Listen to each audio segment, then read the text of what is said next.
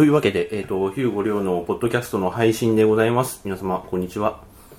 こえっ、と、今週からはまた、えっ、と、新しい方をちょっとゲストに来ていただいて、まあ、話していこうかなと思っております。はい、こちらの方です。あ、どうも皆さん、綾崎美也子と申します。よはい、よろしくお願いします。お願いします。はい。なんか、あのー、綾崎さん、まあ、被写体やられつそうですね、被つ、写体やりつつですよね。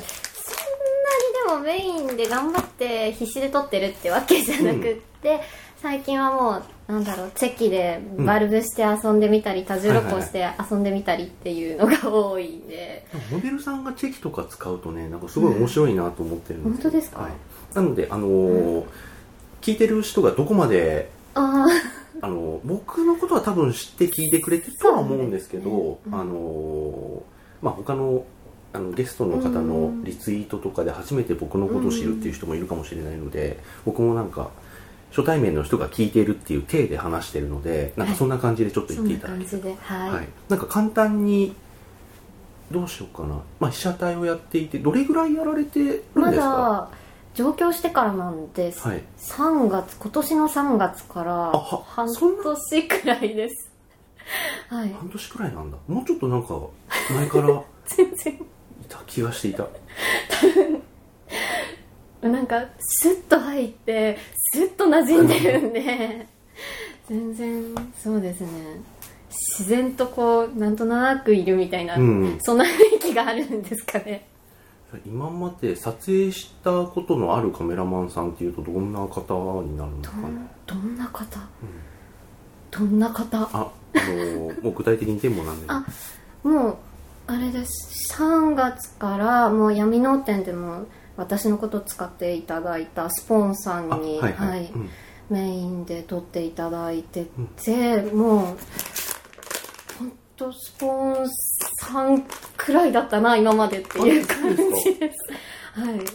そんなだから他の方のお写真はもちろん撮られてはいるんですけれど、うん。そんなに多くなくって、うん本当ここ最近闇の店が終わってからもう知り合いが一気に増えてお誘いいただくようになったっていう形なんで、僕もでも結構去年の闇の王からは僕も多いですね、やっぱ展示とかってうん。知り合う機会がうん多いんで、はい、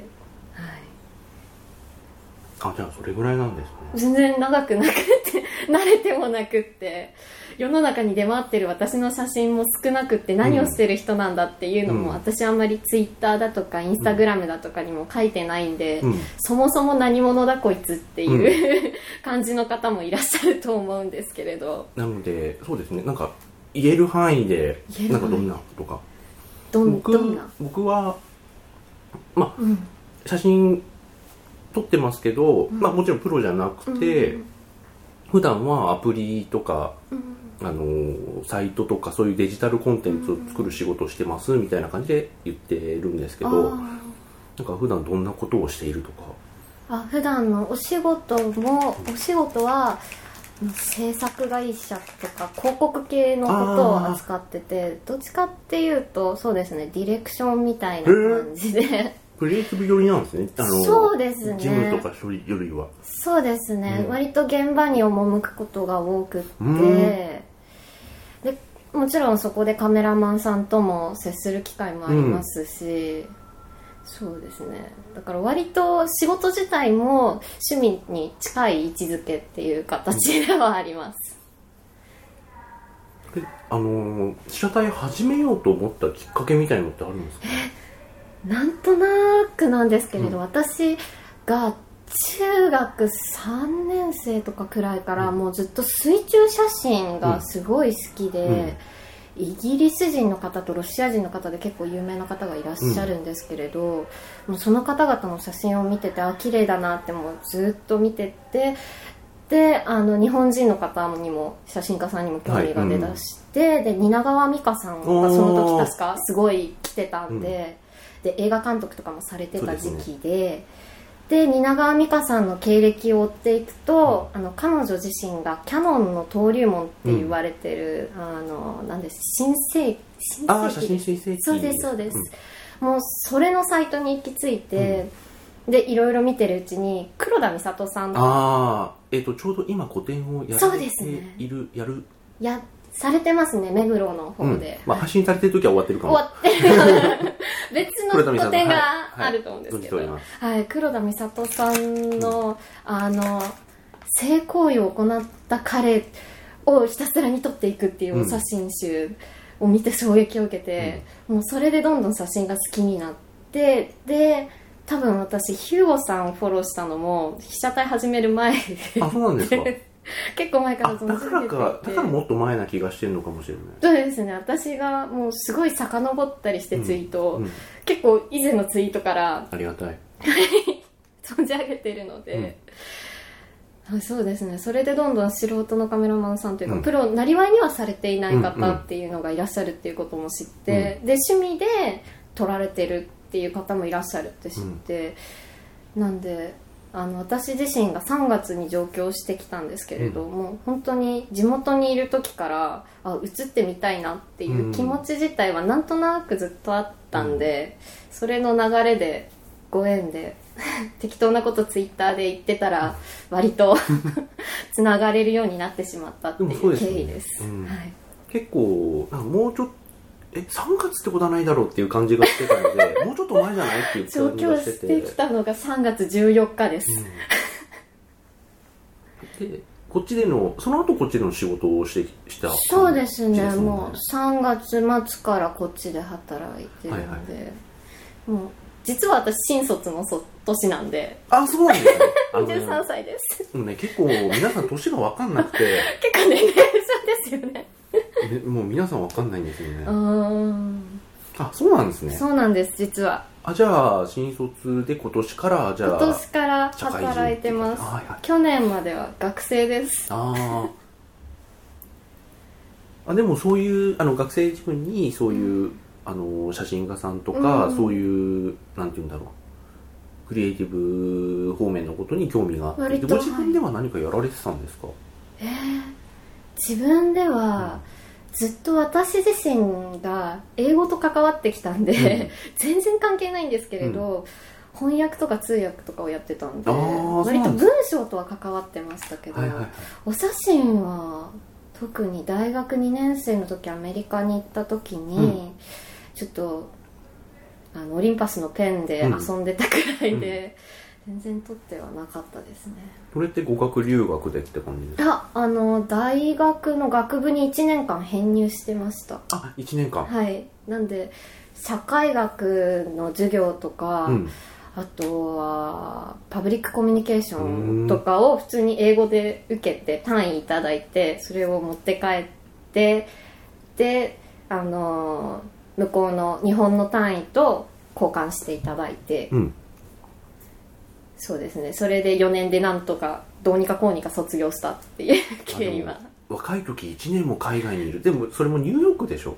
あいやニューヨークではない初めの3ヶ月は語学留学で、うん。テネシー州のど田舎にいて、そうえっと大豆畑に囲まれながら生活した後に、えっとアメリカでいう埼玉みたいなニュージャージー州はいの女子大に通ってました、ああニューヨークの写真結構多くなかったですか？あであのバケーションの時にどうしても学校が閉まってしまうんで、うんうん私どこに行こうってなった時にはもうニューヨーク近所だし、うん。もう1ヶ月くらいゲストハウスがっつり取ってもうそこで年越しちゃえっていう軽い気持ちで年を越しましたニューヨークで、そうニューヨークはね本当に、なんていうか憧れで。やっ憧れぱりねあそこはなんかそういうカルチャーが育つ土壌があるっていうのすごいよくわかるんですよね。へえ。なんかそういうあそういう土地なんだろうなっていうなんか先入観かもしれないですけど、なんかやっぱりいろんな人がいるんで、なんだろうギャラリーとか行けばそりゃね。つながっていきますし、なんか日本人だったらゲストハウスされてる方とかだったら割とゲストハウスって人が集まってくるんで、うん。有名な方とかも結構集まってくるみたいで、まあ、そうなった時にその人の開くパーティーに行けばいろいろ出会えるみたいなうん。ことはあって私自身もなんか向こうで結構そうですね日系でミュージシャンされてて、うん。ちょっと前にフジロック出たみたいな方とも知り合いになっちゃったりして、うん。たまに飲みに行くっていう、今でもなんかそういう土地なのかなっていう憧れがすごいありますね。最近あの映画で僕あの闇の王のために休み取ってたんですね、仕事ああがっつり。うん、であの終わったからってそのまますぐ仕事に、まあ、ちょちょうどタイミングよく入れなくてちょっと待ちの時間があってその時にいろいろ映画見てて、うん。でまとめてあの Hulu とかうん。Netflix で結構写真家さんのドキュメンタリーが実はちょこちょこちょこちょこあって、うん。あのーそれをずっと見てたんですけどやっぱりニューヨークを拠点にされてる方って割合としてもちょっと多かったし、うん。名前ちょっと全員忘れちゃったけど。ア メリカ人とか外国人の名前覚えられない。わからない。えー、ニューヨーク。やっぱギャラリーとかも多いですし、主要な人たちっていうのがどうしても、うん。東京じゃないですけどうん。集まってきちゃって、アメリカもそうなんですけどあの仕事が田舎に行けば行くほど、うん。身内付き合いみたいな感じで固まってきちゃってて、で初めに行ったテネシーなんて本当に大豆畑以外、うん。大学しかないっていうところだったんで、もう大学を拠点に街をどんどん広げていくしかないところで、うん。周りにあるお店とかももう全部学生のアルバイトで回してるような形だったので、そうです日本と一緒ですよね、うん。言ってしまえば。どうしても集まってきちゃうっていう必然的に、はいはいはい。そういう土地なんでしょうね、なんかあの写真もちろん写真に限らずなのでこうストリートフォトグラファーとかってちょっと多いと思うしうん。そういう感じで撮っててもあのなんていうんだろうファッションの先端をこう切り取れるようなそういうのが感じられるような写真が撮れるんじゃないかな近いですよね。いろんなものの距離が、うん。っていうなんか憧れがありますね ニューヨーク。行きましょう。いいですね。いやそう若い時に行きたかったんですよね。いやもう若くなくても大丈夫ですよ。割といらっしゃいますよ。あの40代とかで、日本で仕事辞めたのかなあの人は。辞めたんだか何なんだか分かんないんですけど、とにかくアメリカのマーク・ジェイコブスか何かがやってる美術学校があるんですけど、お金出せば行けるっていう、に入ってアート勉強してる方とかもいらっしゃったくらいなんで、もうなんかでアメリカってやっぱりそういう方多くって、うん。もうお子さんいようが何しようがあんまり関係なくって、うん。韓国人でもそういう方いらっしゃいましたし、どうしても編編曲者じゃないな。作曲者になりたいって言っても渡米される方とかもいらっしゃるくらいなんで、あ年って関係ないなってややり始めようと思った時が。まあでも今はな。子供も小さいしなとかね 着いたら、うん。もう機会があって思い立ってしまったらその時がその時ですね。そう今僕の方は、えっとまあ、ちょうど2年ぐらい本格的にモデルさんに声をかけて、まあ、声をかけられて撮るっていうのは2年ぐらいで、うん。それまではずっとなんかあのそれ以ーそれ以前も一応あるんですよ。なんかあれですよね。最近もずっと前の修学旅行そうですそうのです。お写真とかを、修学旅行とかでもずっと撮ってて、うん。これ修学旅行ですね。ああつまんなさそうっていう例の。小さいな解像度が。オランダ坂は。そうですね。あの九州とかの長崎とかの方ですよね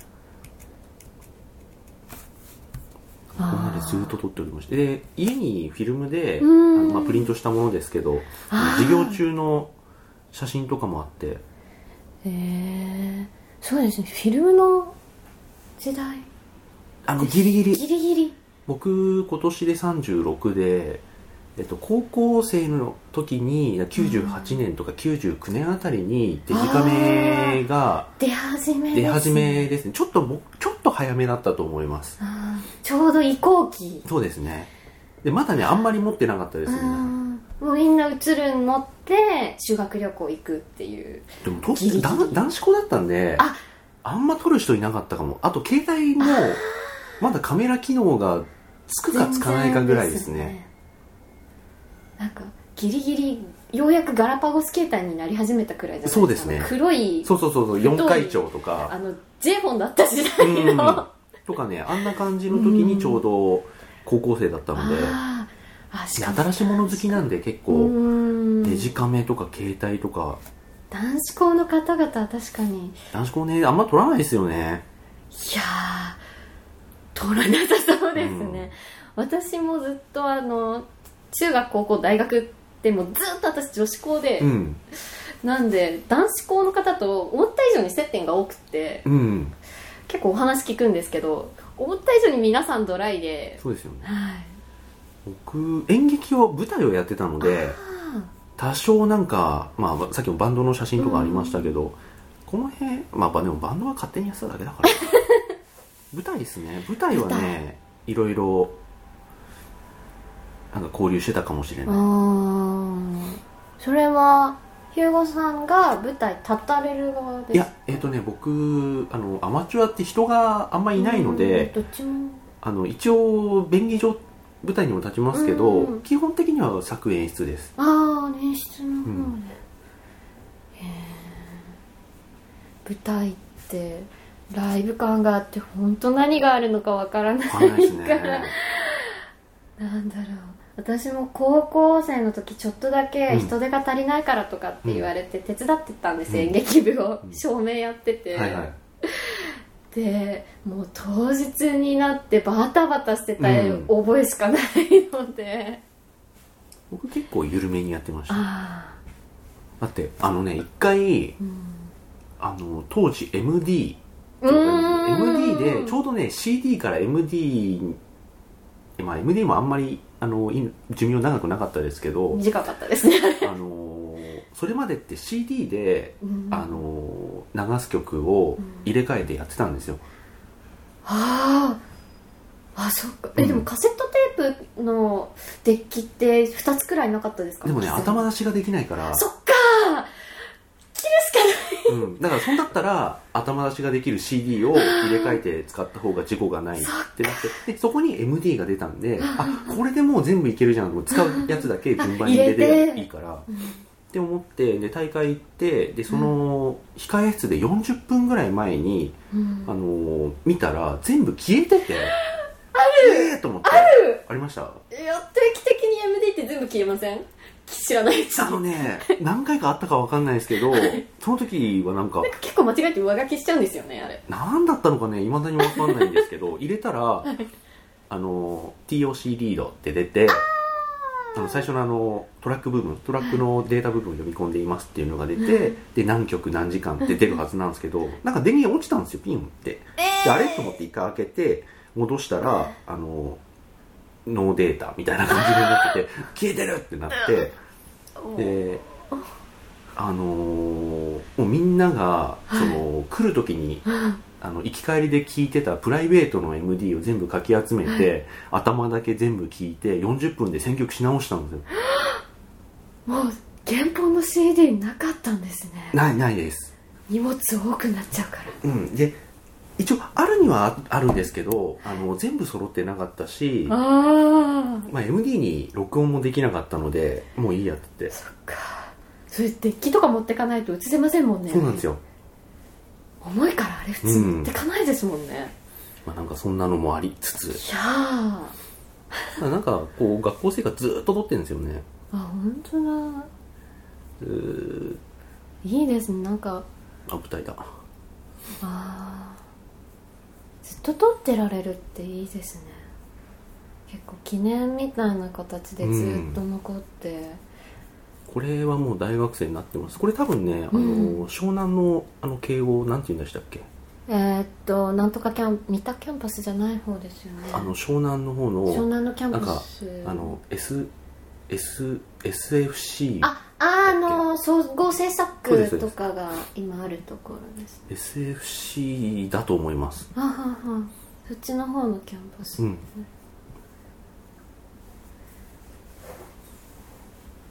とにかくずっと撮ってますあのうん。なぜかフランスパンの早食いをやっているところとか。何を考えて もうやる気ないですよね。完全に繊維喪失してますよあと二日酔いで来たんで 完全に死にかけてるところとか。二日酔いなのあなたは。でこれがもうだから2001年でしょ17年前って。って、それでも17年前、うん、私いくつ？4歳とか？5歳とか。あそんなもんですか。そんなもんですね。2000年代は、うん95年だと。うん。そこら辺の写真とかが一応なんか結構くまなく残ってるのであ舞台やってる時とですね。あ稽古中ですね。あなんかこういうふうに形として残るってやっぱりうん。見返すといいなって思うんですよそうねこういう何でもない写真って時間が経てば経つほど価値は上がるので、10年後とかにならなきゃ見たくないんですよ、私は逆に。だから当時僕もう1年で振り返ってますけどね、あと去年の今日これをやっていましたってあげるの大好きだね。もう私さ中小学生の頃とか中学生の頃多分自分のこと見るのが嫌いで。あ写真写るのって意味ですか？そう写真写るのも鏡も嫌いで、ああ多分眼鏡かけてブサイクに映ってたのと前髪長かったのがいけなかったんでしょうね。なんか地味めだったんですか、割と地味ですあようんでスポーツもやってたんでもうちょっと今より馬体もちょっとよくて、うん、何やってたんですか？水泳をずっとやってたのとあと中学入って剣道やってて。あああ僕も剣道やってました、本当ですか、うん、中学までですけど。はい。結構剣道部って、うん。剣道部呼び寄せません？私結構剣道やってましたっていう方におあ会いするんですよ。か。わかんないかな。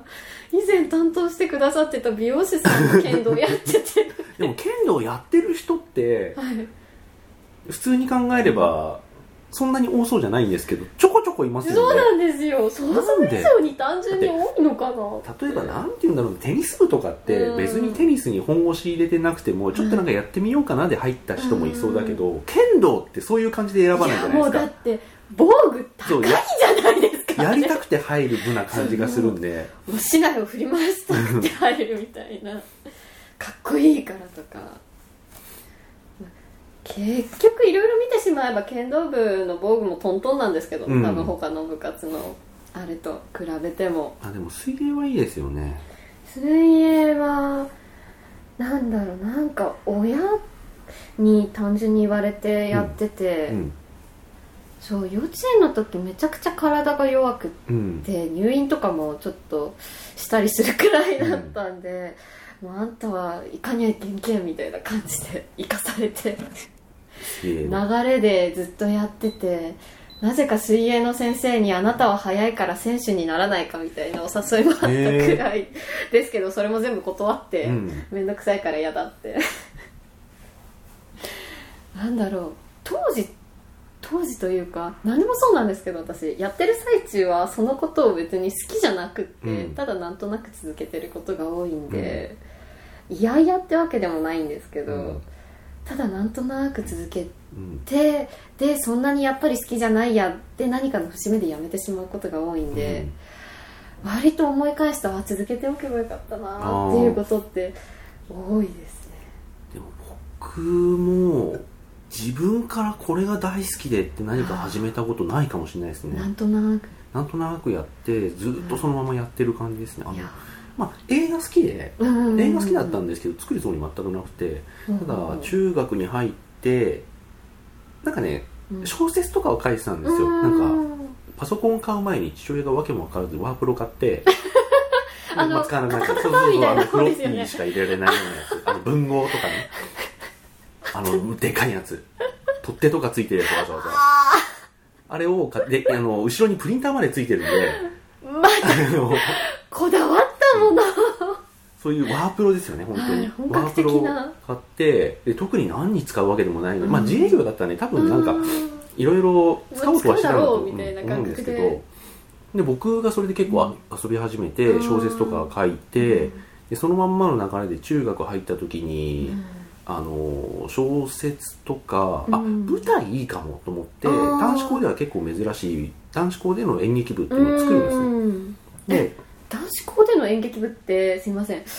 それって女性役って？女性役だからいないんですよ。あいないんですか、うん。だから作りにくい。であのパッ見る方として、はい。まあ、宝塚のせいなのかどうかわかんないですけど、はい。男女性が男性役をやるのはなんか見れるんですよ。うん、なんか、うん、私ずっと女子校でうん。演劇部見てましたけど、それはなんか男役普通です。普通にいますよね、でもなんか男性が女性役すると絶対コメディタッチに見られるからああのもうちょっとだからなんて言うんだろう。能とかだあのななんでしょう？能とかかな？ああ女性がうん金星みたいな形のうん。本当に神楽た女形とかね。とかってああいいううののだったらは全然もちろんちゃんと、うん能面つけあのそういうものとて女形みたいな見れるんだと思うんですけど、うん。あの中学生高校生でやっぱ男性が女性役ってなるとやっぱちょっとあのあのココメディタッチなあうん。のキャラクターとかお姉キャラとかオカマキャラみたいな。吉本みたいになそうそうっちゃうそうそうそうそうそう。